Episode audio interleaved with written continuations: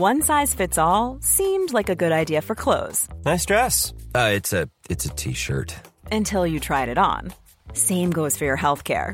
That's why United Healthcare offers a variety of flexible, budget friendly coverage for medical, vision, dental, and more. So, whether you're between jobs, coming off a parent's plan, or even missed open enrollment, you can find the plan that fits you best. Find out more about United Healthcare coverage at uh1.com. That's uh1.com. Many of us have those stubborn pounds that seem impossible to lose, no matter how good we eat or how hard we work out. My solution is PlushCare. PlushCare is a leading telehealth provider with doctors who are there for you day and night to partner with you in your weight loss journey. They can prescribe FDA-approved weight loss medications like Wagovi and Zepbound for those who qualify. Plus, they accept most insurance plans. To get started, visit plushcare.com slash weight loss. That's plushcare.com slash weight loss. Hey, I'm Ryan Reynolds. At Mint Mobile, we like to do the opposite of what Big Wireless does. They charge you a lot, we charge you a little. So naturally, when they announced they'd be raising their prices due to inflation, we decided to deflate our prices due to not hating you. That's right. We're cutting the price of Mint Unlimited from $30 a month to just $15 a month. Give it a try at mintmobile.com slash switch. $45 upfront for three months plus taxes and fees. Promote for new customers for limited time. Unlimited more than 40 gigabytes per month. Slows. Full terms at mintmobile.com. Bonjour à tous. Avant de vous laisser avec l'interview de l'invité du jour, je me présente. Je m'appelle Eva et je suis la fondatrice de la société Neria. J'accompagne les avocats dans la recherche du cabinet qui correspond à leurs critères. Parce que chaque avocat est unique et que chaque expérience en cabinet l'est tout autant, si vous êtes à la recherche d'une nouvelle collaboration, prenez rendez-vous avec moi et je serai ravie de pouvoir échanger avec vous. Le lien se trouve dans la description de ce podcast. Bonne écoute Bienvenue dans ce nouveau podcast Advocate, podcast destiné à vous faire découvrir la vraie vie des avocats, quel est leur parcours, quelles sont leurs activités, mais surtout quel est leur business. Anomia, c'est un cabinet de conseil en stratégie exclusivement dédié au cabinet d'avocats. Notre objectif est assez simple, c'est de permettre aux avocats d'atteindre leurs ambitions en utilisant des méthodes de l'entreprise appliquées à la spécificité des cabinets d'avocats. Et concrètement, ce qu'on fait, c'est qu'on transfère aux avocats les compétences nécessaires pour développer leurs activités et leur permettre de réussir sur leur marché. Aujourd'hui, nous sommes là pour vous présenter Rimbaud Laccueil, un avocat au parcours à la fois classique et étonnant, qui exerce aujourd'hui le droit du sport. Il a bâti sa carrière à travers une série d'expériences diverses au sein de cabinets renommés. Sa transition inattendue vers le droit du sport reflète son engagement envers cette discipline et sa capacité à saisir les opportunités qui se présentent. Au cours de ce podcast, il va nous parler de son activité, de son développement et de sa vision du domaine du sport sous l'angle juridique. Nous espérons que ce podcast vous plaira et si c'est le cas, n'hésitez pas à le partager, le diffuser et en parler autour de vous. Je vous souhaite une bonne écoute et une bonne découverte de la conversation entre Valentin Tonti-Bernard et Rimbaud Laccueil. Eh bien écoutez, bonjour maître Rimbaud Laccueil, je suis ravi de vous recevoir ici dans nos bureaux au 52 rue Chaussée d'Antin à Paris. On a échangé quelques temps euh, avant les vacances, avant qu'on puisse chacun partir en congé. Et je dois avouer que je vous ai appelé pour vous vendre quelque chose euh, à l'époque. Euh, je me disais que c'était intéressant parce qu'on avait peu de clients qui étaient en droit du sport. J'ai vu que vous étiez en droit du sport et je vous ai contacté. Et au fur et à mesure, au vu de nos échanges, je me suis dit, mais en fait, non, j'ai un podcast à lui proposer parce que ça va être beaucoup plus sympa. Et j'espère que je ne me suis pas trompé. Mais au vu de la conversation qu'on a eue avant, je suis sûr que non. Bonjour Rimbaud. Bonjour Valentin. Alors, ma première question est toujours la même. Euh, qui étais-tu avant de devenir avocat? Bah, J'étais comme euh, la plupart des avocats, un, un, étudiant euh, en droit. J'ai fait mes, mes, études à Paris 2. J'étais aussi un pratiquant assidu de sport, ce qui explique notamment pourquoi voilà, aujourd'hui je j'interviens dans ce domaine. Euh, j'ai eu un parcours euh, assez classique hein, à, la faculté de droit d'Assas, cinq années à la suite. J'ai fait pas mal de stages avant d'intégrer l'école du barreau, principalement en droit de la concurrence. J'étais pas mal en entreprise aussi. Donc j'ai vu du, pays avant de rentrer à l'école du barreau. Euh, j'ai eu ensuite un, parcours euh, assez généraliste euh, dans le sens que j'ai pas tout de suite été spécialisé sur cette industrie du sport. Dans des cabinets de place américains, j'ai intégré McDermott à l'époque de son de son lancement à Paris. C'était à l'époque c'était encore une petite structure qui se qui se développé au fur et à mesure où je faisais là-bas du, du, du, droit de la concurrence principalement, un peu de distri. en dessous de 10 alors qu'aujourd'hui ils sont plus d'une centaine. voilà, c'est ça et on était sur sur quelques bureaux, sur sur un seul étage. Enfin, bon, mais c'était une période vachement intéressante avec euh, euh, Jacques Buard, l'avocat qui portait euh, qui portait ce projet, qui était voilà quelqu'un de, de, très inspirant euh, et de très sympathique et d'hyper dynamique. Euh, donc, ça a été des, des, des premières années de collaboration très enthousiasmantes dans ce cadre-là de, de, de McDermott. J'ai ensuite rejoint l'équipe de Mélanie Tiltayara chez Descartes elle venait aussi d'arriver euh, chez Descartes.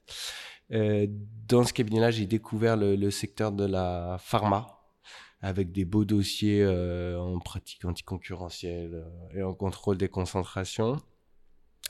au bout d'un certain temps, la, question s'est posée de, rejoindre une, boutique très orientée contentieux et secteur régulé, qui est le cabinet Magenta. Euh, voilà, où je suis beaucoup intervenu euh, dans le secteur des télécoms que j'avais déjà fréquenté euh, chez, chez McDermott et avec une activité très localisée au palais. voilà, avec c'était aussi passionnant avec des, belles audiences. Et, et puis j'ai été chassé par le cabinet Mayer Brown pour une position plus senior euh, sur euh, une activité très transversale euh, en droit de la concurrence avec des beaux dossiers de contrôle des concentrations, gros dossiers de, pratiques anticoncurrentielles, et puis surtout un rôle un peu plus de, management. et, puis j'ai eu cette proposition en début d'année de, m'associer donc au sein du cabinet NFALO, qui est un des, des quelques cabinets historiques euh, sur euh, le secteur de sur l'industrie du sport euh, à Paris voilà qui qui est présent depuis 1992 et, les Jeux Olympiques d'Albertville voilà. Depuis plus de 30 ans. Plus de 30 ans, ouais. Est-ce est qu'on peut revenir un petit peu sur ton parcours? Donc, tu deviens collaborateur chez mm. McDermott, tu vas ensuite chez Descartes, mm. tu vas ensuite chez Magenta, puis chez Meilleur Brown avant de t'associer dans le cabinet dans lequel tu es aujourd'hui. Ça, ça se fait sur combien de temps, ces quatre cabinets-là? Un peu plus de 10 ans. Un peu plus de 10 ans. Un peu plus de 10 ans. Globalement, c'est des cycles, comme souvent d'ailleurs, c'est des cycles de 3 ans plus ou moins. Quoi. Voilà. Et qu'est-ce que tu découvres dans ces cabinets? Comment est-ce que tu montes en compétence dans ces cabinets? Ce qu'on découvre euh, quand, on arrive, euh, alors avant d'intégrer ce McDermott en tant que collaborateur, j'avais aussi fait des stages dans des gros cabinets. Hein. C'était chez Git, chez Linkletters, chez Freshfields. Et, euh, et en fait, quand on rentre dans ces cabinets, on rentre dans des, en fait, on, intègre des équipes globales. Et c'était particulièrement prégnant chez McDermott où euh, le cabinet de Paris était naissant, donc il y avait encore une présence très importante des Américains. Euh, et, donc on, s'inscrit pas seulement dans un, disons dans une pure pratique parisienne française euh, comme j'ai pu connaître après, hein, d'ailleurs, euh, ou une pratique d'avocat du palais, mais dans une pratique où on travaille pour des clients globaux avec des équipes avec des équipes globales. Et, et c'était particulièrement euh, prégnant euh, chez McDermott avec cet avocat dont je vous ai parlé, Jacques Buard, qui avait vraiment un profil très très international et notamment tourné, euh, tourné vers l'Asie. et, donc ça a été aussi l'opportunité, cette expérience-là, d'être confronté à différentes cultures de travail. les Japonais beaucoup, les Scandinaves, les Anglais, les Allemands. Et donc, au-delà de, de, de, de, l'appréhension de, cette matière qu'est le droit, il y a eu aussi un, un plongeon dans, dans, plein de cultures et dans différentes manières de travailler et du coup un, une obligation de s'adapter à chaque fois. Ouais. Ça, c'était super. On a déjà raconté des trucs de dingue sur Jacques Buard où euh, quand il y avait euh, un, où il estimait qu'il y avait un creux en termes de dossiers, euh, il prenait un vol pour partir au Japon, il passait 2-3 semaines là-bas et il revenait dans sa valise avec 15 20 dossiers de place euh, qui était colossal. Je sais pas si tu as déjà entendu cette histoire-là, mais ça m'a fasciné. Moi, j'ai jamais eu la chance de le rencontrer, euh, mais je trouvais que c'était assez, assez incroyable. Oui, oui, il y a beaucoup de, de, d'histoires sur Jacques. C'est vrai qu'il il, il, il, avait cette capacité à, à aller sourcer des dossiers au Japon dans plein de matières en fait. Et euh, effectivement, du coup, il y avait une distribution euh, quand, quand il rentrait à Paris. Et c'est drôle parce que j'en parlais avec euh, des gens de son ancien cabinet à l'époque et à Bruxelles et, et qui m'ont raconté exactement la même chose. Quoi. Donc c'est, ce, n'est, ce n'est pas qu'un mythe, c'est vrai. Et, et, et, oui, du coup, ça a été très enthousiasmant ouais, ouais, ces, ces premières années McDermott. Ouais. Alors, du coup, tu fais 10 ans avant de devenir associé dans la structure dans laquelle tu es aujourd'hui. Si je comprends bien, ce que tu vas toucher, c'est euh, de- de- du droit de la concurrence, de l'univers euh, pharma, euh, un peu de regulatory ch- ch- chez Magenta, ou en Mhm. tout cas sur un domaine très spécialisé. Et quand tu retournes chez Meilleur, enfin quand tu vas pardon chez, chez Meilleur Brown, du droit de la concurrence, mais de façon gé- générale et globale. Comment est-ce que tu passes de matière en matière en sautant comme ça? Est-ce que tu n'avais pas peur d'un manque de spécialisation ou d'un manque de spécialité? Euh, Nous, on a beaucoup de collaborateurs qui, ont ce retour-là en disant Mais attends, euh, euh, je peux pas m'ouvrir sur une matière, il faut que je me focus sur, une matière. C'était quoi, toi, ton, approche à la base? Et avec le recul, qu'est-ce que tu en retires aujourd'hui? Ah non, mais c'est tout à fait juste. qu'il y a un énorme coup d'entrée quand on intègre des équipes euh, très spécialisées. C'était d'abord vrai chez Descartes, avec une équipe et un cabinet hein, très spécialisé en life science. Et, là, il y a un, univers qui, avec lequel il faut se familiariser, en fait. Hein. Euh, une, économie qu'il faut comprendre, euh, des règles euh, qu'il faut appréhender. et, ça, c'est pas évident. Ça, c'est pas évident. Il faut bien essuyer les plâtres au début. Ça a été de nouveau le cas ensuite chez Magenta pour les télécoms, qui est un secteur régulé, avec euh, l'ARCEP, qui est l'autorité de, régulation, euh, des décisions qui sont pas les décisions de l'autorité de la concurrence, même si elles s'en rapprochent hein, à, certains égards. Là aussi, il y a eu un énorme coup d'entrée. Euh, et enfin, euh, chez Meyer Brown, on a beaucoup, beaucoup travaillé pour le secteur des messageries, qui est, aussi très régulé. Alors, pas les messageries en elles-mêmes, mais le secteur de la poste. Et, mais en même temps, c'est ce qui rend ce métier séduisant. C'est-à-dire que je pense que l'essence du métier d'avocat, c'est le coup d'entrée. D'accord. Et donc à chaque fois, et, et donc tu l'as fait une fois, tu l'as fait deux fois, tu l'as Ouais. fait trois fois. Je comprends que du coup t'aimes l'effort Ouais. et que du coup euh, sauter d'une matière à une autre, ça te fait pas peur, ou en tout cas d'un marché à un autre, ça te fait pas peur. C'est d'ailleurs euh, une nouvelle preuve, c'est que tu es devenu associé d'un cabinet d'avocats en droit du sport, alors que même si tu aimes le sport et que tu en fais depuis toujours, euh, le, le droit du sport, ou en tout cas ce secteur d'activité, tu l'avais jamais approché de façon aussi professionnalisée que, que, ce que tu fais aujourd'hui. Donc je trouve ça assez incroyable. Et du coup, j'ai une autre question par rapport à ça. Les cabinets que tu as fait en stage, euh, Gide, Fresh, euh, Linklaters, sont caractérisés de gros cabinets. Ce que tu as fait en collaboration, McDermott, McDermott pardon, Descartes, un peu moins Magenta, mais quand même, euh, et, euh, et, et Meyer Brown sont des gros cabinets. Euh, comment est-ce que tu vois le gap euh, de sauter finalement de- d'espèces de, vaisseaux amiral internationaux à un cabinet d'avocats euh, français de plus petite taille Mhm. que celui que tu as rejoint, en plus en tant qu'associé. Ça, c'était comment? Bah c'est colossal. Alors là, pour le coup, il y a un, il y a un gap euh, colossal, rien qu'en termes de d'effectifs. Je passe d'un- cabinet où il y avait je sais pas, une centaine d'avocats, je pense, à un cabinet où on est une dizaine d'avocats. Euh, c'est vrai qu'il y a une constante depuis le début de ma carrière entre, les différents cabinets que tu viens de citer, avec l'exception de Magenta. Mais il y a aussi une constante, et là, on, peut mettre euh, Magenta et, et NFALO euh, dedans, c'est que c'est le même métier. Et, et c'est le même niveau d'exigence. Et la spécificité, je dirais, de Magenta et d'NFALO, c'est que les dossiers sont tout aussi stratégiques dans ces deux cabinets parce que ce sont deux cabinets de niche hyper spécialisés et qui traitent des dossiers les plus pointus euh, euh, dans leur euh, dans leur domaine euh, respectif. Après, est-ce que je préfère euh, euh, un type de structure ou un autre? Euh, C'est vrai que ces gros cabinets, à plein d'égards, c'est super confortable. Euh, ça permet aussi de faire des rencontres euh, souvent extrêmement intéressantes avec des gens très riches. Euh, chez McDermott, par exemple, il y avait euh, une équipe Afrique euh, historique qui avait un peu créé la pratique africaine à Paris en fait. Hein. Donc il y a vraiment des gens passionnants en fait dans ces cabinets et souvent on n'a pas l'occasion de tous les rencontrer, mais ça réserve souvent des, très très belles surprises. Donc, là, aujourd'hui, mon activité, elle est avec un effectif plus restreint, mais elle est aussi plus centrée sur, sur les clients euh, que sur le cabinet lui-même, puisque de, de, par en fait mon nouveau rôle euh, d'associé. Voilà, donc je, je suis extrêmement euh, heureux d'avoir eu l'occasion d'expérimenter les deux en fait, grosse structure et aujourd'hui plus, plus, plus, petite structure. Et tu n'avais pas une peur euh, lorsque on t'a proposé cette association, tu nous expliqueras d'ailleurs comment ça mmh. s'est passé, etc. Mais de, de, partir de 10 ans de gros cabinet en te disant je vais devenir associé dans un cabinet très pointu, très spécialisé sur son secteur, avec des dossiers stratégiques.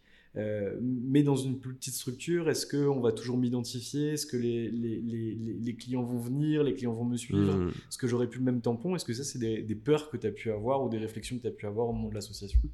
C'est un, un, très très gros sujet et, et, qui rejoint ma, ma préoccupation, alors qui a été ma préoccupation du jour où je suis devenu avocat. Je pense que c'est pas très original, je pense à beaucoup de gens, mais j'ai toujours eu conscience que euh, un avocat, il a des clients. Et, que, et donc, moi, mon, mon questionnement, j'ai fait pas mal de cabinets, parce qu'il y a des gens qui restent 10 ans dans le même cabinet, mon questionnement a toujours été, en fait, quelle est le, la meilleure structure pour que je puisse développer mon activité? La préoccupation de devenir un bon avocat d'abord, donc sans me préoccuper à plein du développement commercial. Mais ensuite, aujourd'hui, entre 8 et 10 ans d'ancienneté, vraiment l'objectif de développer cette clientèle euh, quand j'ai quitté Magenta, j'étais assez convaincu que Meyerborn me donnerait les moyens de développer euh, ma clientèle. Ce qui s'est passé sur un certain type de clientèle, euh, notamment les fonds d'investissement. Et aujourd'hui, il y a euh, ce nouveau secteur d'activité avec une clientèle qui va être en continuité par rapport à la clientèle que j'ai développée jusqu'à présent, parce que j'ai continué par exemple à faire du contrôle des concentrations, pas forcément dans le secteur du sport, peut-être dans le secteur du sport, mais aussi pour des fonds d'investissement, aussi pour des, pour des corporates, enfin euh, voilà. Donc tu conserves une, tu as une majeure aujourd'hui qui est sur le droit du sport, mais avec ce que je vais qualifier de mineur, même si tu as pu exercer euh, pendant 10 ans, euh, sur le droit de la concurrence de façon large, mais dans un autre secteur d'activité que celui du sport. Exactement, sachant que le, le, droit de la concurrence est une composante du droit du sport, et de plus en plus, en fait. De plus en plus, là, il y a l'appel d'offres pour la Ligue 1 qui vient, qui vient d'être lancé. Euh, qui est un appel d'offres euh, simplifié d'ailleurs. Il y a des énormes sujets concurrence euh, sur les appels d'offres Ligue 1. Il y a de plus en plus de sujets concurrence en sport. il y a eu des sujets d'État. Il n'y a pas vraiment de sujet abus de position dominante pour le moment, parce qu'on peut se poser la question, notamment sur l'attribution justement des droits télé, mais il y a aussi l'attribution des droits sur les paris, qui est un gros, gros, gros enjeu c'est-à-dire les données qui permettent de faire des paris live, les, les, données, les données de suivi des matchs en direct, des enjeux financiers colossaux en fait.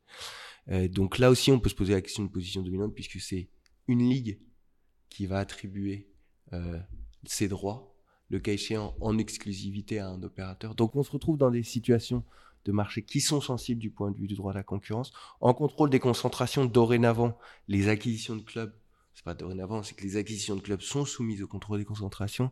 Le rachat de Nice euh, récemment par le, groupe chimique euh, anglais Ineos euh, a fait l'objet d'une notification à l'autorité de, la concurrence. Donc le, droit de la concurrence, il est là, il est au cœur de ce secteur, mais c'est vrai que je n'abandonne pas les activités qui sont hors secteur sport. Voilà, c'est-à-dire qu'elles restent là parce qu'elles sont issues de ma pratique euh, pendant dix ans. Donc c'est vrai qu'on parle aujourd'hui de dominante sport euh, dans ma pratique. Et, si, si, je me trompe pas, tu, tu me corriges hein, si, c'est le cas, parce que je, ne suis pas un expert en droit et encore moins en droit de la concurrence. Euh, toutes les règles qui ont été créées sur ce qui concernait le fair play financier dans, dans, le football, est-ce que c'est pas une forme de dérivé du droit de la concurrence justement pour aller vers une concurrence plus, pure ou plus parfaite de, de, la part de tous les clubs et éviter qu'en fait l'argent devienne alors pas roi, parce que c'est quand même déjà un peu le cas, mais en tout cas euh, plus, plus roi que le roi euh, au, sein du sport? Tout à fait. Alors, ces règles de, de fair play euh, financier, elles sont euh, mises en place par euh, les, les ligues ou fédérations. C'est là, le- en l'espèce, c'est c'est l'UEFA ou c'est les ligues de rugby ou c'est la NBA aux États-Unis avec leur, leur salary cap ou voilà.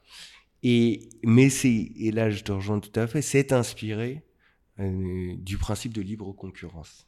On veut qu'il y ait euh, la concurrence euh, la plus poussée et la plus pure entre les clubs. Dire que c'est le cas aujourd'hui euh, avec ces règles, disons qu'on n'a pas encore totalement atteint ce but. Il y a, encore quand même, hein, l'argent reste important, on essaye de, de l'encadrer. Parce que ce qu'il faut comprendre, c'est que le principe du fair play financier, c'est qu'à des dépenses doivent correspondre des recettes. C'est pas on a tous les mêmes moyens. D'accord. Ça, ce serait euh, idéal pour voilà et puis et puis du coup, euh, ce serait pas le même champion tous les ans, mais c'est juste à des dépenses doivent correspondre des recettes. D'accord, très clair. Et après des recettes, euh, on va les chercher où on peut On définit et- le champ des et où recettes. on veut. Voilà. Donc de- donc voilà, mais mais mais effectivement, c'est ça aussi, c'est passionnant dans ce secteur du sport, c'est les règles qu'on essaye de mettre en place pour optimiser le fonctionnement. Et c'est vrai que, que les Américains là-dessus sont en pointe, euh, vachement innovants. Euh, les Anglais aussi sur la, sur la monétisation notamment là de, des droits audiovisuels, des droits au pari dont, dont je parlais tout à l'heure. Donc, euh, donc, donc voilà, oui, c'est c'est c'est c'est assez passionnant et puis c'est quasiment politique en fait hein, comme secteur parce que on voit bien que que le sport, euh, les enjeux du sport, il y a la, la Coupe du Monde de rugby là qui est, qui est une espèce de cause nationale et qui est un galop d'essai avant les Jeux Olympiques qui est le grand événement de l'année en France hein, quasiment si si si on Ouais, si si si euh, si on peut l'amener ainsi.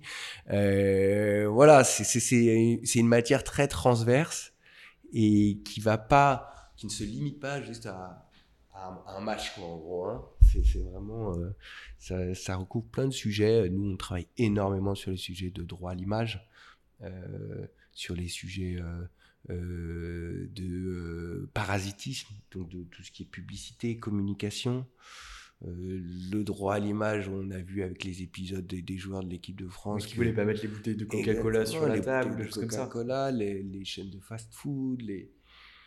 C'est euh, un sujet extrêmement sensible et d'autant plus intéressant qu'on voit que euh, certains joueurs, on parlait de la bouteille de Coca-Cola, Mm. commencent à exister en fait à ce niveau-là, c'est-à-dire qu'ils ils commencent à exprimer leurs opinions et à prendre des, des partis, alors euh, de leur plein gré ou euh, ou euh, sous euh, les recommandations de leurs conseils. C'est- pas le sujet, mais disons qu'avant tout était globalisé, tout était décidé au niveau de la structure. M- Maintenant, il, il faut prendre en compte les joueurs et, et, et puis surtout, on, le voit là avec les, les réseaux sociaux hein, Ouais, et l'impact que peut avoir la, la communication d'un joueur sur les réseaux sociaux. C'est monstrueux. Si on revient un petit peu sur ton parcours avant de se Mm. concentrer sur ton activité actuelle et ton rôle euh, au sein du cabinet dans lequel tu es devenu associé, euh, tu étais chez Meyer Braun et tu as quitté ce cabinet pour devenir associé au sein du cabinet Nefalo. Euh, Est-ce que tu peux nous expliquer comment ça s'est passé euh, et quelles ont été les discussions que tu as pu avoir, bien sûr, sans Mm. trahir le secret des rois, mais, mais nous expliquer comment ça s'est passé? C'était pas prévu. C'était pas prévu du tout. Je venais d'être promu euh, euh, cancel chez One.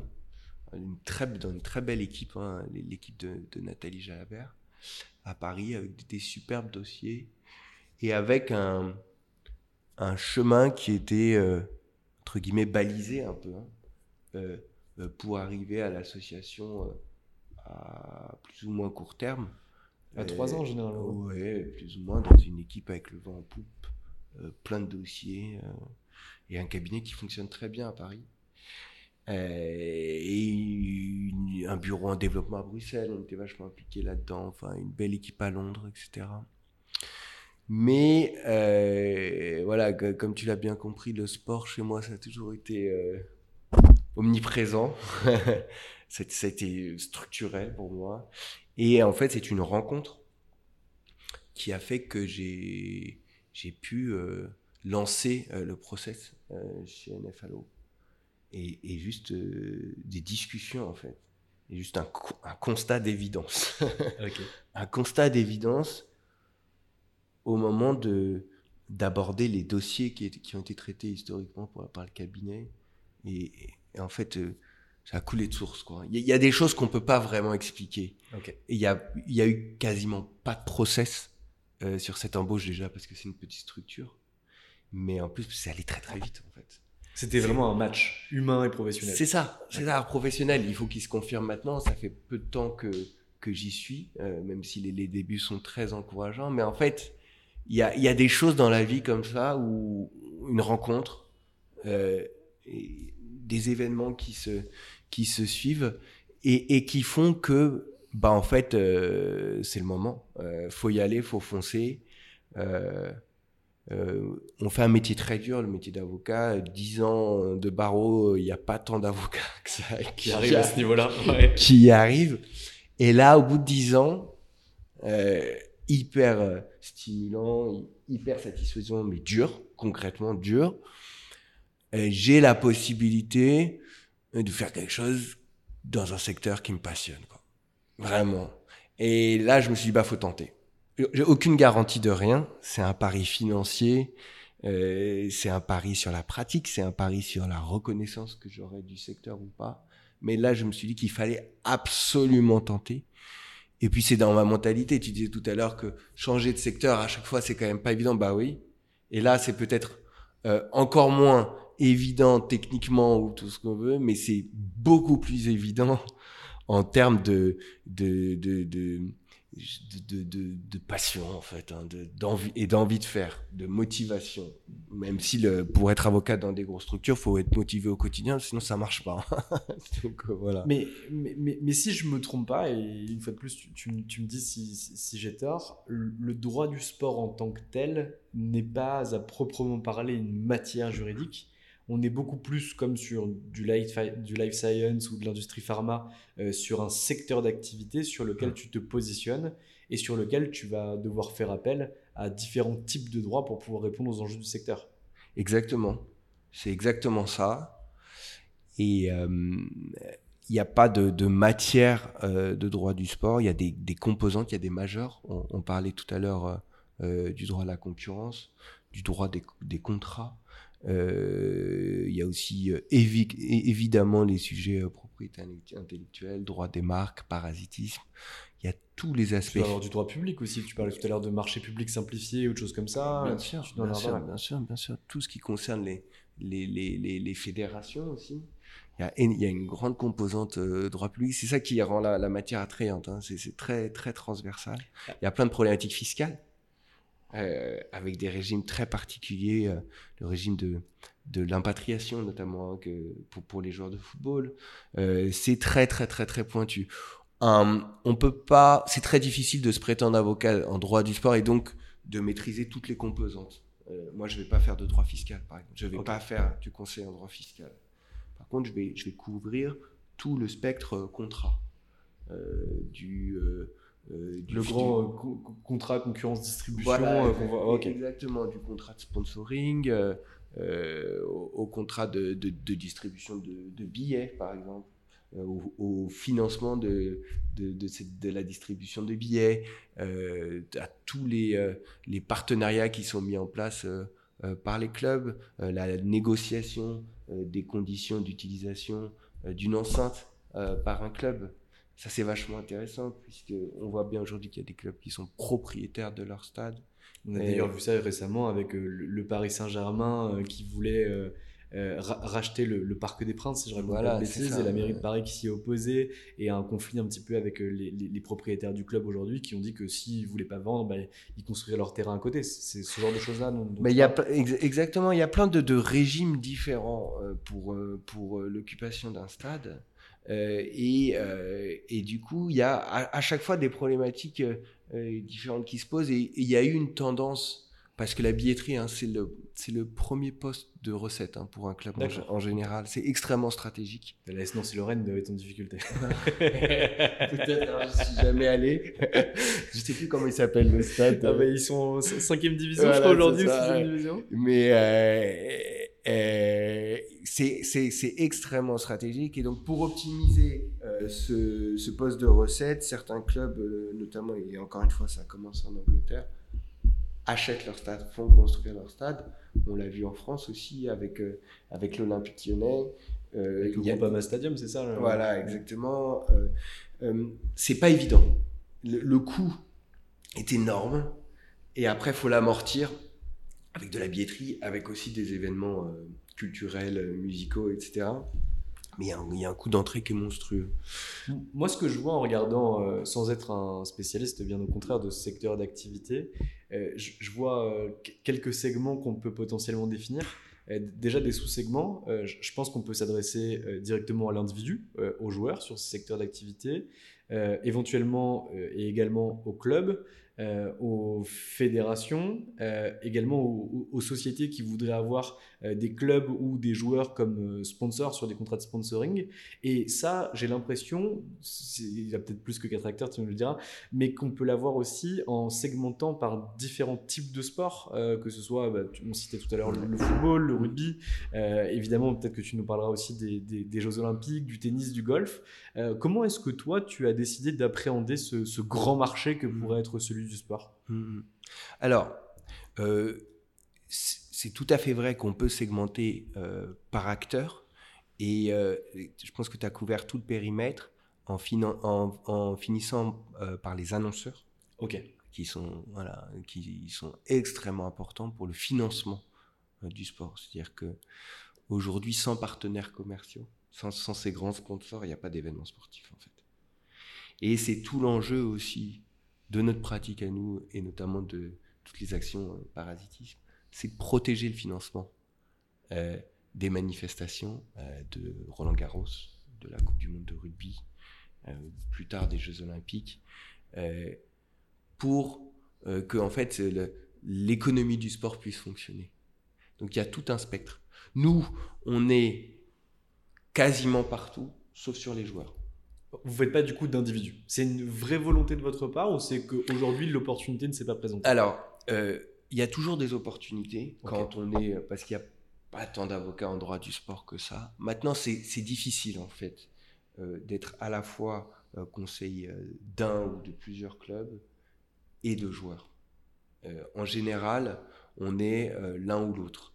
Et l'autre chose, c'est que euh, euh, il y a des avocats qui ont été spécialisés très tôt là-dedans, hein, sur le conseil des joueurs, mais euh, jusqu'à présent, euh, et on en parlait tout à l'heure, ce sont les agents qui faisaient la plupart du travail. Les avocats intervenaient sur la finalisation du, dossier, à la marge en fait. Et là, petit à petit, malgré le récent arrêt de la Cour de cassation, les avocats prennent de plus en plus de place et vont pouvoir appréhender l'intégralité du job de représentation du joueur.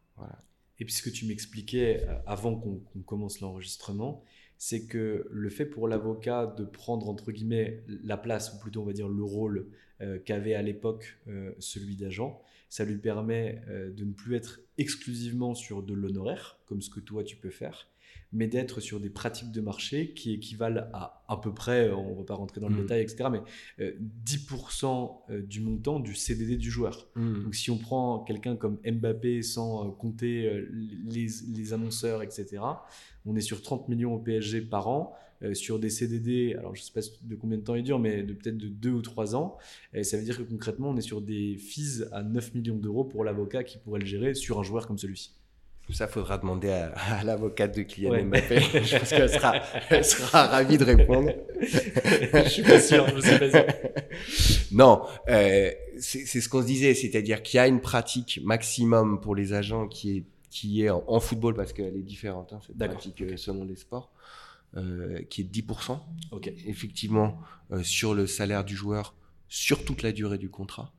Euh, c'est des contrats euh, à durée déterminée, c'est la pratique aussi de 2, 3, 4, 5, enfin rarement plus loin, mais bon, pour des joueurs très jeunes, ça peut aller jusqu'à 6 ans, 7 ans. Et c'est vrai que on peut se poser la question pour les avocats, si l'avocat se substitue vraiment euh, à l'agent et intégralement à l'agent, pourquoi finalement est-ce qu'il n'aurait pas le droit à la même rémunération? Alors nous, on n'a pas le droit d'avoir des honoraires qui sont uniquement du variable. Voilà. Donc il faut toujours une part fixe et on, peut avoir une part variable. Mais sur la fixation des honoraires, on va prendre le, le sujet dans l'autre sens, nous on n'est pas capé. C'est-à-dire qu'il n'y a pas cette limite de 10%.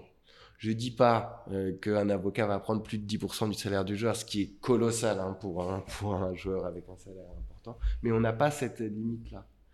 Voilà, parce qu'on fonctionne, on, fait vraiment euh, euh, historiquement pas le même métier que les agents. Euh, je, te, disais qu'on peut aujourd'hui représenter pleinement les joueurs, sauf qu'on peut pas démarcher. C'est-à-dire qu'un un, avocat n'est pas un intermédiaire. Hein. Voilà, on représente euh, nos clients. on n'est pas des. ça va faire enrager la Jacques Buard, mais on n'est pas des deal ok, très clair. Donc du coup, vous n'intervenez pas sur les joueurs, donc on retire cet acteur-là. Si je me suis pas trompé, il nous en reste trois. Il nous reste euh, ce que tu as justement appelé les annonceurs, les fédérations et les clubs. Vous intervenez sur ces trois types d'acteurs ou vous avez des dominantes sur euh, l'un des trois? Historiquement, le cabinet est côté euh, ce qu'on va appeler fédération. L'histoire du, du, cabinet et de Fabienne Fagenbaum, c'est les Jeux Olympiques d'Albertville. 92. Voilà. Gros Piron. Edgar Gros-Piron, médaille d'or, ski de boss. et là, on lui demande euh, de s'occuper de tous les sujets juridiques euh, du comité d'organisation euh, des Jeux Olympiques. Et donc, on se positionne, le cabinet se positionne très fort, tout de suite, sur les fédés, les comités d'organisation. Voilà. Et, se créer une place dans le secteur. Et après, en partant de, cette expérience-là qui, qui, en fait, c'est pas juste les JO, c'est avant, pendant, après, parce qu'il y a les contrats, le contentieux avant, après, pendant, enfin bon. Et après, en se créant en fait une présence sur le marché, c'est un marché qui était naissant, hein, le marché du droit du sport, on arrive en fait à, déborder euh, euh, sur les clubs. Euh, le cabinet était, un conseil historique de, grands clubs français de, football. Sur les autres fédérations, euh, de tennis, de golf, de rugby, je les donne au hasard. Hein, voilà, ça peut être euh, voilà, toutes les. Trahis aucun secret professionnel. toutes les toutes les fédérations et et côté annonceur, oui, mais là aussi avec la limite que du conflit d'intérêts, c'est-à-dire que c'est difficile d'être à la fois l'avocat de l'organisateur d'une compétition et d'un annonceur qui serait par exemple euh, poursuivi pour parasitisme par l'organisateur. Alors évidemment, on ne fera pas les deux sur un même dossier, mais même de manière générale, il y, a une petite euh, difficulté quand même. Euh, donc, voilà, donc on se ferme aucune porte, mais naturellement, en fait, il y a des dominantes qui sont fédées et, et comités d'organisation et aussi de, de, temps en temps club. Alors tu parlais des sports tout à l'heure. Est-ce qu'on peut euh, segmenter par sport? Bah oui, euh, par nature, puisque les avocats vont avoir tendance à connaître plus d'acteurs euh, dans un sport en particulier. après, les problématiques juridiques sont pas forcément extrêmement différentes. Oui, c'est toutes les mêmes. Selon les sports. Voilà, donc rien n'empêche de passer euh, d'un sport à l'autre. Maintenant, il y a des avocats qui sont plus sur le rugby, il y a des avocats qui sont plus sur le foot, il y en a qui sont très basket. Euh, euh, voilà, nous en ce moment on fait, on fait, on fait, du, du, rugby beaucoup, on fait du basket. Du monde oublié, Voilà, on fait du basket pas mal, on fait aussi du foot évidemment, de, du golf, de, on fait même de l'escalade en ce moment. Donc donc, donc voilà, euh, c'est ça aussi qui est super marrant. Et, et c'est un peu comme euh, dans mes anciennes pratiques, on passe de la santé au télécom, Là, il faut quand même à chaque fois comprendre l'économie du sport, comment elle fonctionne, puisque par, par contre, ça ne fonctionne pas de la même manière. C'est super intéressant. ouais. C'est ouais, pas les mêmes moyens, Mais- c'est pas les mêmes. Et alors, et je me pose une question euh, qui, qui me vient en, en- en t'écoutant parler. Est-ce que le fait de travailler sur cette économie du sport, où vous êtes, euh, je le comprends bien, historiquement plutôt basé sur l'organisation et sur les fédérations avec Albertville 92, est-ce que ça vous a ouvert des portes dans des entreprises qui travaillent sur ce secteur d'activité? J'y pense que tout à l'heure, je suis- je suis allé acheter une montre pour, pour courir un petit peu euh, une, une Garmin, pour ne Ouais. pas, pour pas citer le nom. Est-ce que ça vous a ouvert des portes dans ce type d'entreprise, euh, Decathlon, Salomon, euh, Garmin, euh, tout- toutes ces boîtes-là qui travaillent sur ce secteur d'activité propre qu'est le sport ou pas du tout? C'est, euh, Les équipementiers, je crois qu'on les appelle les équipementiers. bien sûr. euh, Et euh, là, euh, tu, tu parlais de Decathlon, par exemple, Decathlon est un, un partenaire des, des Jeux Olympiques. C'est eux qui font toutes les tenues euh, des Jeux Olympiques, donc ils sont enfin pleinement impliqués. euh, euh, de tout- toutes les tenues du staff, hein, parce qu'il y a aussi le coq sportif qui a un contrat pour, pour l'équipe de France notamment. Et tous les autres, on saura que c'est du parasitisme. Et euh, alors c'est- autre chose parce que il y a ceux qui ont des marchés et puis il y a ceux qui sont des partenaires de communication. Le parasitisme, c'est euh, par exemple euh, un constructeur automobile euh, qui n'est pas partenaire des Jeux Olympiques, donc qui ne finance pas les Jeux Olympiques de Paris, mais qui va communiquer sur les Jeux Olympiques de Paris pendant la période des Jeux Olympiques. C'est ça le parasitisme. en fait. D'accord. Ça veut pas, ça veut pas dire que euh, le, parce qu'il y aura forcément un constructeur automobile qui sera partenaire en fait, et donc on veut que l'investissement euh, que réalise ce constructeur automobile soit valorisé en fait, parce que sinon il n'y a plus aucune incitation. Par contre, lui, le fabricant automobile qui sponsorise, lui a droit de communiquer. C'est la, récompense, c'est la contrepartie. Euh, et, malgré tout, cette communication, elle est encadrée parce qu'on ne communique pas dans les stades. Tout ça est très, très, très encadré par les règles du parasitisme, mais aussi par les règles qui sont édictées euh, par le CIO pour les Jeux Olympiques, par la FIFA, etc. Donc, il y a tout un corpus de règles à maîtriser. ouais, C'est assez pointu. Très clair. Et tu as déjà par exemple bossé pour, alors, je sais pas si tu peux me répondre ou pas, mais si, si tu peux pas, tu me diras, je peux pas te répondre, il n'y a pas de problème. Mais pour le, le sport automobile, par exemple pour la Formule 1 ou des choses comme ça, c'est des choses sur lesquelles vous pourriez potentiellement intervenir si vous ne l'avez pas déjà fait? Alors, je je peux pas parler sur les 30 dernières années du cabinet parce que Ouais. je ne sais pas. C'est tout à fait possible qu'on intervienne auprès euh, de la FIA, par exemple, hein, euh, qui organise euh, les grands prix de Formule 1. Je veux dire, pourquoi pas? Euh, Et on peut aussi intervenir auprès des sponsors parce que c'est des, c'est des contrats qui, qui qu'on retrouve ces contrats de sponsoring qu'on qu'on qu'on retrouve hein, dans, dans, dans les différents sports et puis souvent les, sponsors on, les marques elles-mêmes on les retrouve souvent aussi euh, de, sport à sport. Donc nous on conseille peu mais certaines marques sont des grands sponsors du sport. Euh, et, évidemment, le fait, pour, pour vraiment répondre à cette question, le fait d'être euh, très marqué secteur sportif, c'est un atout pour aller démarcher ces clients-là. Ouais, ouais, c'est sûr, c'est sûr, parce que parce que le, sponsoring aujourd'hui en termes de visibilité, c'est c'est très très stratégique pour certaines marques, pas pour tous. hein. Très clair. Et est-ce que tu pourrais nous parler, alors pas du montant des honoraires que vous allez chercher, mais plutôt du, du montant des, des- des opérations là? Je, je- je- Tu nous parlais du rugby sur lequel vous pouviez intervenir de près ou de loin sans nous dire exactement ce que vous faisiez parce que tu ne peux Mm. pas le faire. Euh, pareil sur les Jeux Olympiques. Euh, quand on parle de ces grandes compétitions et justement de, de, de- de- de l'organisation et de la protection des financements, euh, est-ce qu'on s'approcherait des valorisations de- de- d'entreprises pour de la session en M&A Est-ce qu'on parle de, de, centaines de milliers, de, de dizaines de millions, de centaines de millions, de peut-être quelques milliards d'euros euh, sur ce genre de manifestation Est-ce que tu as une idée ou Oui. Là, il parlait des, des recettes qu'allaient générer les Jeux Olympiques euh, Ouais. euh, 2024. Je ne veux pas dire d'erreur, on est au-dessus de- d'un milliard d'euros. ouais. D'accord. Ouais. Ok, donc c'est de, très très Donc on est sur du chiffre d'affaires d'entreprises large cap en fait. Mm. Ouais ouais clairement c'est c'est c'est c'est colossal. Euh, quand on regarde la valorisation euh, des grands clubs, euh, Manchester United là qui est euh, actuellement en process de vente, on est sur plusieurs milliards d'euros. C'est monstrueux, monstrueux. Euh, quand on regarde la valorisation du PSG aujourd'hui, qui est pas en vente, euh, mais qui, là aussi on est au-dessus du milliard d'euros quand on sait que le fonds souverain du Qatar a acheté le club pour 45 millions d'euros à l'époque. Oui, en fait, c'est des, même c'est des multiples de private equity en fait. incroyable. On est sur du x20, x25, fois. Mais il y a eu un investissement. Hein. Il y a eu un investissement colossal euh, derrière.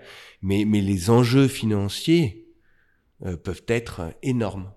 Et énorme, énorme, énorme. Tu, tu, nous as parlé beaucoup de droit de la concurrence, euh, de, de, de, propriété intellectuelle et industrielle que toi, j'ai bien compris, tu ne traitais pas, mais que vous traitez au sein du cabinet, euh, des contrats, de la distrie. Tu, tu nous as pas parlé de M&A euh, au, au, sein du cabinet, et là tu nous parles du deal, enfin de l'opération, pardon, de la valorisation mmh. de, Manchester United. C'est quelque chose que vous ne faites pas au sein du cabinet, que vous ne voulez pas faire, ou c'est quelque chose que vous faites et on n'en a juste pas parlé?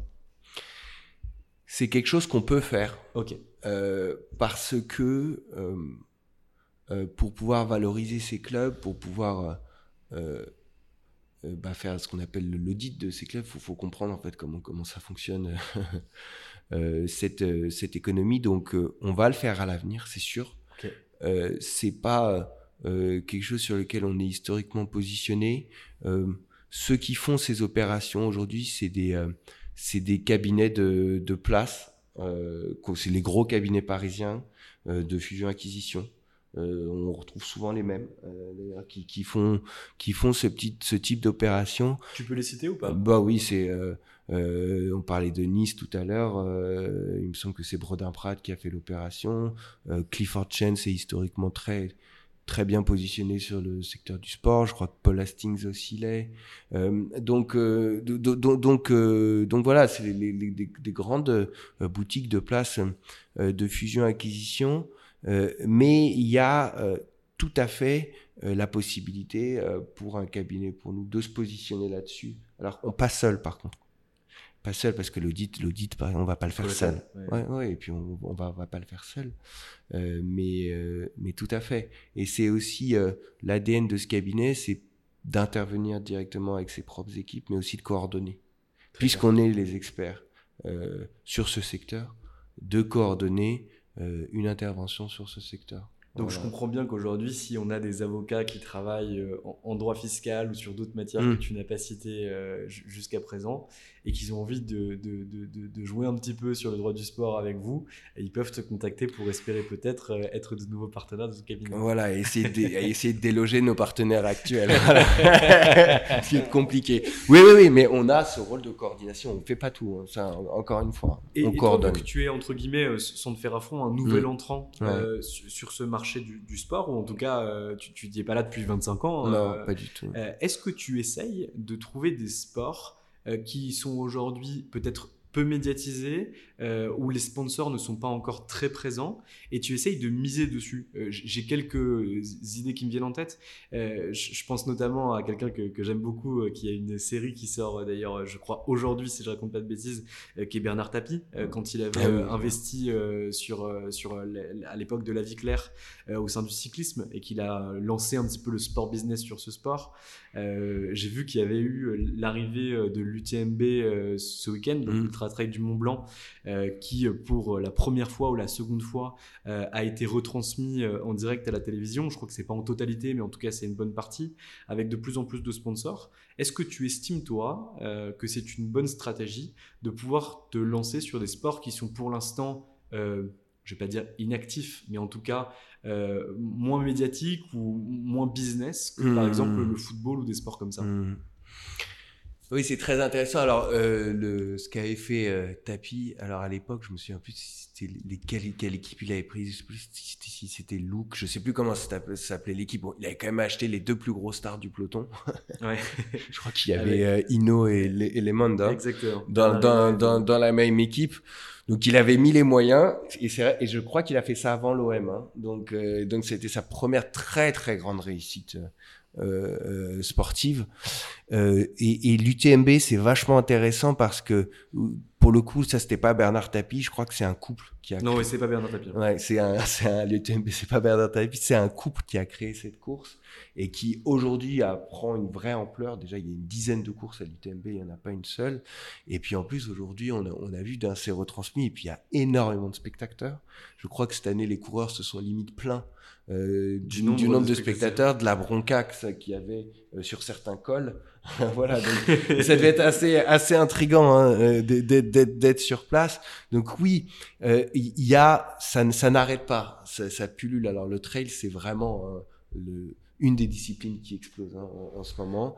Euh, mais, mais il faut être très attentif euh, au sport qui se développe. Euh, le e-sport, c'est devenu énorme. Alors il y a des sponsors par contre. hein, ils Tu sont- interviens un peu sur le e-sport, toi? Pas encore. Pas encore. Pas encore, euh, mais, mais c'est un énorme euh, sport qui est quasiment mature. Il y, a, il y a des compétitions dans des grands stades, il y a, il y a des sponsors qui ont investi énormément d'argent. Nous, le cabinet a une particularité, c'est que on, a, on est associé à un professeur qui est vraiment en pointe sur l'intelligence artificielle. Voilà, donc on, se, on, on, on est sur ces sujets-là, on scrute. Et on sera très très attentif à tous les développements euh, sur nos, nos, nos, nos sports classiques en fait. Et, ils vont arriver, c'est-à-dire qu'on va avoir, euh, on va avoir euh, des, des matchs euh, IA de football, c'est sûr. C'est sûr, il y, a, il y a déjà des choses et ça va se développer et ça va être bourré de, de sujets juridiques, tout ça. Bourré. Donc, donc on sera là-dessus. On sera là-dessus pour accompagner le, le développement, peut-être même la réglementation, et puis après pour accompagner l'économie de, de ces sports. Ouais. Ça, c'est sûr. ouais. Comment tu fais aujourd'hui pour te faire connaître dans ce secteur d'activité? Euh, C'est quoi un petit peu tes, tes, alors, tes, tes sauces secrètes, si je peux appeler ça comme ça, Mmh. ou tes recettes pour, euh, pour commencer à être identifié et bien identifié Euh, le cabinet l'est déjà, tu me parles Ouais. 92, 30 ans, etc. Mais toi, à titre perso, pour exister aussi et développer ton activité au sein du CAB? Ah, pour le coup, c'est assez semblable aux autres pratiques des autres gros cabinets, c'est-à-dire qu'on on intervient dans des colloques, euh, on écrit, euh, on fait, on organise des événements là pour la rentrée sportive, on, on rencontre les gens, on va vers les gens et, et c'est vrai que c'est d'autant plus facile et on est d'autant plus ambitieux et, et volontaire quand on est passionné en fait. Quand on est passionné par ce que fait la personne qu'on va voir, et ben ça rend les choses très très faciles en fait. Ça veut pas dire qu'on va repartir avec un dossier, hein. mais pour s'intéresser, pour euh, créer du lien, créer de la discussion, c'est voilà, c'est- assez naturel hein, en fait euh, dans ces cas-là. Maintenant, euh, c'est la raison pour laquelle j'ai rejoint ce cabinet aussi et pour la raison pour laquelle je ne me suis pas mis euh, à mon compte, c'est qu'on ne rentre pas dans ce secteur-là non plus. Aujourd'hui, j'ai ce cabinet qui me permet en fait d'avoir accès déjà à beaucoup de monde et dans ce cadre-là de développer ma clientèle. Et je- je- j'admire les gens qui se lancent tout seuls. hein. Parce que c'est vraiment, vraiment pas évident. Et peu importe le secteur où on est et, et peu importe la, la matière qu'on pratique en fait. Mais je suis assez d'accord avec toi aussi. Je trouve que c'est euh, vraiment admirable. Et euh, pour, utiliser une expression que, que, que, que j'utilise souvent et qui n'est pas du tout au goût du jour, c'est assez couillu euh, de, Ah oui. pouvoir le, de pouvoir le faire. Ah oui, oui, non, non, non, mais c'est clairement. Et, euh, mais c'est une part du job. Ouais, carrément. C'est une part du job. Alors, pas forcément pour tous les avocats. Il y a des structures aujourd'hui qui, qui n'imposent pas de, de développer une clientèle parce que le- la structure est une vraie marque et qu'en fait, elle nourrit l'avocat. Mm. Mais c'est exceptionnel. C'est exceptionnel. aujourd'hui euh, pour l'avocat et la capacité de pouvoir le sortir à tout moment si un marché se retourne, si on a une difficulté, etc. Tous les avocats qu'on voit passer, que ce soit en formation, en conseil, en coaching ou quoi que ce soit, euh, même quand la structure n'attend pas euh, qu'ils développent, on leur dit qu'en réalité, leur carrière, leur vie n'est pas entre leurs mains, mais entre les mains d'un tiers. On a vu quand même beaucoup d'avocats qui étaient des gens euh, très forts, euh, qui n'ont pas été associés au sein d'une structure pour des problématiques de politique interne ou pour des problématiques de marché qui se sont retournées au moment où ils auraient dû être Mhm. associés. On a vu des avocats qui étaient nuls à chier, euh, qui sont quand même devenus associés parce qu'au contraire, le marché était extrêmement favorable, on avait un boom et on ne pouvait pas se permettre de perdre euh, un senior ou un counsel, euh, même s'il n'était pas aussi fort que les autres. Et donc en réalité, nous, on part toujours d'un principe simple, euh, qui d'ailleurs tu as toujours habité depuis que tu es avocat, tu l'as dit tout à l'heure, c'est qu'un avocat, ça doit avoir des clients. Sans clients et sans chiffre d'affaires, l'avocat n'existe pas. Moi, j'en suis en tout cas intimement convaincu. J'espère que je me trompe pour certains qui n'en ont pas, mais, mais en tout cas, j'en suis convaincu à 300%. Oui, en, tout cas, alors voilà, sous, réserve de, ce que je te disais sur, ces structures qui nourrissent les avocats, et au-delà de ça, je trouve que c'est vraiment un aspect séduisant euh, de ce job. Hein. Euh, on est là pour euh, accompagner les clients et le préalable à l'accompagnement, c'est d'aller chercher, d'aller lui raconter une histoire pour pour pouvoir, parce que même moi dans mon secteur, qui n'est pas le, secteur le plus saturé, il y a d'autres avocats, quoi. Donc à chaque fois, faut faut, faut, faut expliquer quelle est sa plus-value hein, sur ce dossier et pour, pour, pourquoi nous, quoi. Donc, euh, pour un jeune, en plus pour un jeune avocat associé, c'est d'autant plus euh, challengeant. Ouais, Rimbaud, on arrive bientôt à la fin de l'interview parce que je t'ai déjà pris une heure et euh, tu as autre chose à faire aujourd'hui et, je le sais, et d'ailleurs moi aussi. J'ai trois questions assez rapides à te poser et après, promis, je, te laisse partir. Euh, les avocats que tu vois aujourd'hui souvent en face de toi euh, sur ces problématiques de droit du sport ou sur ces, deals, c'est qui? Si tu devais en citer deux, trois, je sais que tu vas en oublier plein et tu vas t'excuser d'ores et déjà d'avance pour tout ce que tu auras oublié, mais c'est qui majoritairement que tu vois sur les deals? Alors, euh, il y a, euh, j'ai plutôt parlé de structures, ce sont des structures comparables avec des, euh, des, des, des, spécialistes, des équipes droit du sport, plus ou moins grosses. Euh, j'ai pas besoin de les citer, ils se, ils se, ils se reconnaîtront. Et après, ça va dépendre euh, de l'événement, ça va dépendre de la problématique. On peut aussi retrouver des, des gros cabinets de place comme tu disais tout à l'heure, Clifford, Clifford euh, ça peut être des Brodins, ça peut être euh, voilà, euh, ça peut être aussi des, des cabinets internationaux selon selon les, les deals qu'on fait. Donc non là c'est très varié et c'est vrai que le fait d'avoir un background dans les gros cabinets aide. Euh, pour comprendre le fonctionnement. Ok, tu me lâcheras pas de D'accord. Deuxième question. Qu'est-ce que tu fais en sport? Tu m'as dit que tu avais toujours aimé le sport, etc. Mais on n'a même pas parlé de, de, ce que tu faisais au quotidien ou de ce que tu aimais comme sport? Alors moi, historiquement, j'ai beaucoup joué au hockey sur gazon. Ok. Voilà, qui est un sport un peu anonyme en France. Euh, mais du coup, ça a permis de jouer à haut niveau euh, au Racing Club de France, qui est le club parisien. Ensuite, j'ai fait pas mal de, de sports d'endurance. Et, notamment, ces derniers temps, du triathlon euh, longue distance. Voilà. Et, euh, et puis, euh, j'ai par éducation un tropisme pour la montagne, donc l'alpinisme, le ski, toutes ces choses-là. Et, et le triathlon, alors c'est un peu compliqué de faire du triathlon tous les week-ends, donc c'est de la course à pied par-ci, de la natation par-là, du vélo. Et, et, je suis très curieux. Là, mon, mon gros truc actuel, c'est la boxe anglaise que je trouve extraordinaire. Tu vas au temple? Ouais, exactement. Voilà. pour pas citer le nom. Euh, voilà, c'est, pour parler sport, c'est le sport le plus dur euh, euh, que j'ai jamais fait et qui, qui colle bien avec euh, avec ce métier d'avocat parce que tu penses que c'est juste une décharge d'énergie. En fait, ton, ton cerveau est censé sollicité. Il y a des moments où t'as pas envie après ta journée de travail. Parce qu'il y a un vrai effort de coordination. Donc voilà, j'encourage tous les confrères à, à pratiquer le sport, même s'il y en a déjà plein qui, qui le font, et on le voit au temple euh, d'ailleurs. J'ai vu pas mal de directeurs juridiques aussi. Euh, voilà. J'ai déjà boxé à côté de Victoria Sixic, qui est la directrice juridique ah de, Vinted. Euh, et, ah bah voilà. Mari que, que, que passe, Guillaume de Frémont. En tout cas, on vient de faire une bonne pute pour le, pour le temple, je pense qu'ils seront contents. Exactement, ils ont intérêt à nous envoyer un euh, Et dernière question, qu'est-ce qu'on peut te souhaiter pour la suite?